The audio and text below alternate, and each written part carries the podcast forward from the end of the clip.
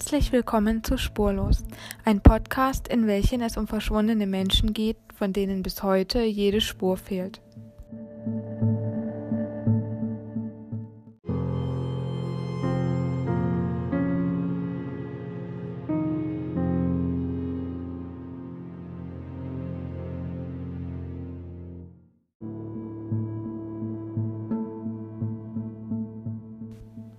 Meiner ersten Folge möchte ich den recht bekannten Fall von Lars Mittank besprechen. Lars Mittank wurde am 9. Februar 1986 in Marne geboren. Seit 2007 arbeitete er in einem Kohlekraftwerk in Wilhelmshaven. Am 30. Juni 2014 macht sich Lars mit alten Schulfreunden auf den Weg nach Varna in Bulgarien. Den Freunden fiel auf, dass er die Woche über recht wenig gegessen hat, ansonsten verlief der Urlaub ganz normal. Am 5. Juli besuchten die Freunde von Lars einen Fastfood-Stand. Lars hatte wie immer keinen Hunger und wollte 20 Meter entfernt auf die beiden warten. Als die Freunde fertig sind, ist Lars allerdings nicht mehr da und kehrte auch erst viel später ins Hotel zurück. Am nächsten Morgen erzählt Lars seinen Freunden, dass er in eine Auseinandersetzung mit Bayern-Fans geraten ist. Er selbst ist Werder-Fan beziehungsweise er hatte ein Werder-Trikot getragen. Die Bayern-Fans sollen laut ihm einen Bulgaren oder einen Russen angeheuert haben, ihn zu schlagen. Und so bekam Lars einen Schlag aufs Ohr.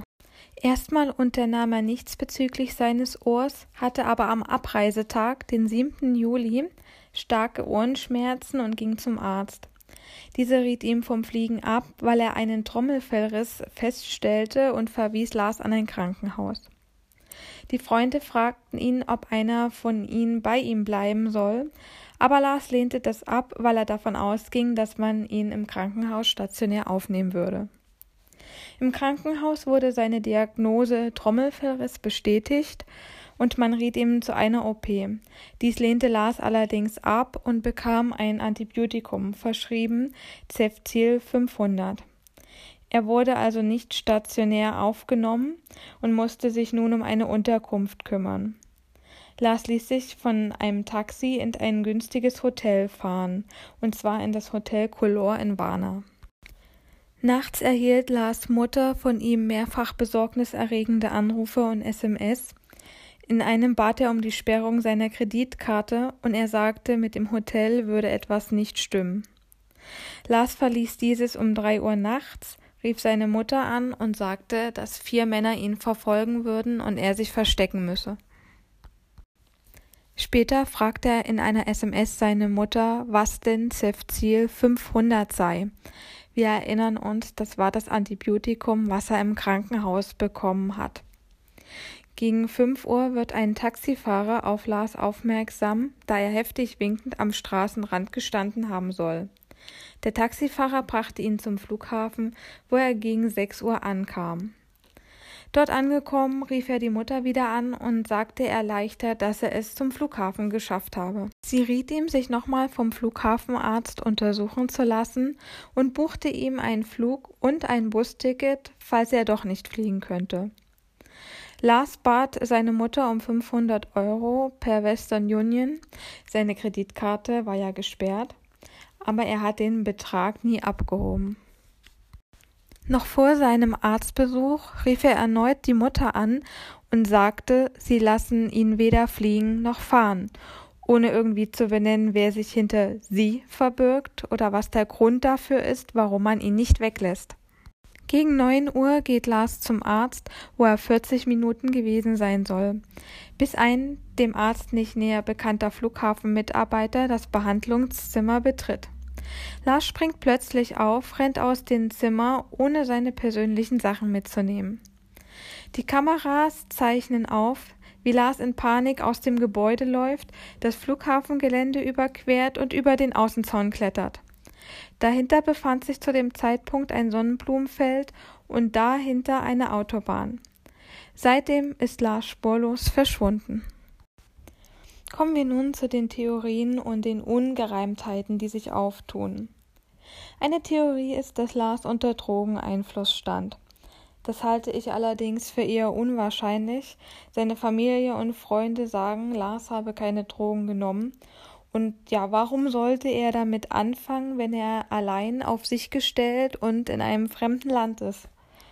Wahrscheinlicher ist, dass man ihm etwas untergemischt hat, um ihm wahrscheinlich im Hotel dann auszurauben. Und das Mittel, was man ihm gegeben habe, hat nicht so gewirkt, wie es sollte. Möglich wäre das, weil er die Kreditkarte ja sperren ließ und ihm das Hotel komisch vorkam.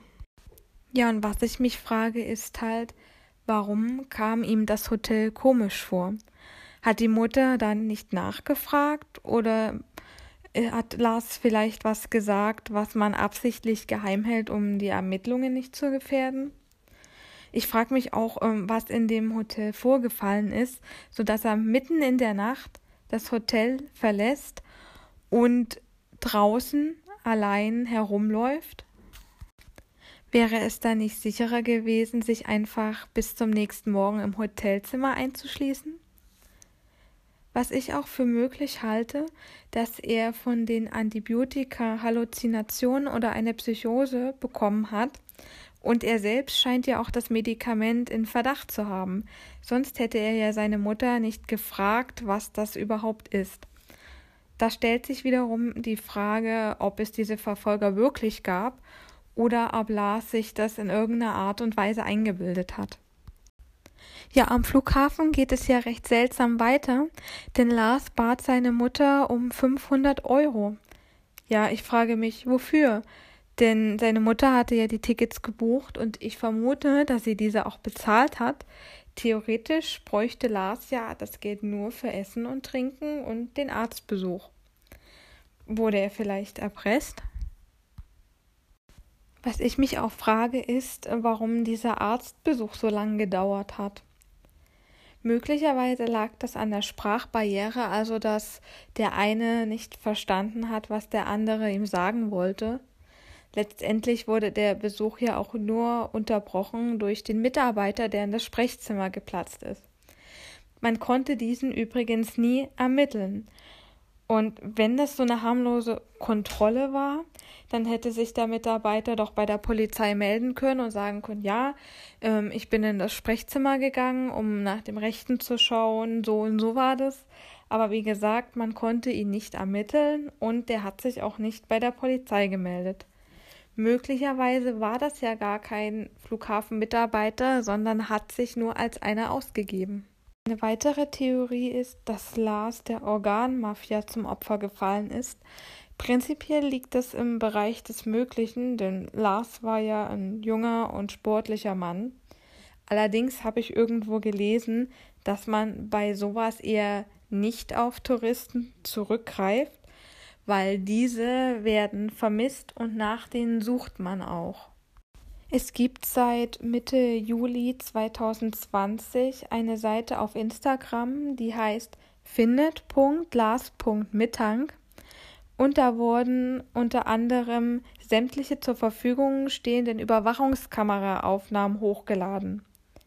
Speziell eine Sequenz ist mir da aufgefallen. Man sieht eine Frau mit Kinderwagen, die mit dem Rücken zur Kamera steht. Die Frau wirkt irgendwie ungeduldig und läuft schon fast los. Als Lars dann rennend im Blickfeld der Kamera auftaucht, geht die Frau plötzlich auch los, als wäre das irgendein Zeichen gewesen. Sie schiebt den Kinderwagen nach vorn und lässt diesen los. Dieser rollt etwas weiter und die Frau geht rechts daran vorbei und die Aufnahme der Kamera bricht ab. Generell wirkt diese Frau recht männlich in der Art, wie sie sich bewegt und wie sie die Arme hält. Und das ist nicht nur mir aufgefallen, sondern auch einigen kommentierenden Usern. Und ja, sie verhält sich einfach absolut seltsam. Wenn ich jemanden nachgucken will, dann lasse ich entweder den Kinderwagen los und gehe die drei Meter und schaue da um die Ecke. Oder ich nehme den Wagen mit und lasse aber meine Hände dran und schubse ihn nicht so nach vorn, dass er wegrollt. Denn es hätte ja theoretisch jemand Lars nachrennen können, dann wäre die Person vermutlich in diesen nach vorn rollenden Buggy gerannt. Oder aber ich schaue vorsichtig in die Richtung, wo die rennende Person, also Lars, herkam, um zu schauen, wovor er denn überhaupt wegrennt. Ja, alles in allem finde ich das äh, sehr komisch, wie sich die Person verhält, aber natürlich ist es möglich, dass es einfach nur Zufall ist. Die Familie von Lars glaubt übrigens, dass er irgendwo obdachlos ist und unter Amnesie leidet. Heute gab es auch einen Hinweis, und zwar ein Foto, auf welchem eine Person abgebildet ist, die Lars wirklich sehr, sehr ähnlich sieht. Aber es kam jetzt schon raus, dass es leider nicht Lars ist. Also auch für mich ist es relativ unwahrscheinlich, dass Lars irgendwo ja unbemerkt, sage ich mal, obdachlos sein kann. Ähm, ja, und bis heute bleibt er einfach spurlos verschwunden. Nichtsdestotrotz sollte man aber die Hoffnung nicht aufgeben und weiterhin den verschiedenen Hinweisen nachgehen. Vielen Dank fürs Zuhören und bis zum nächsten Mal.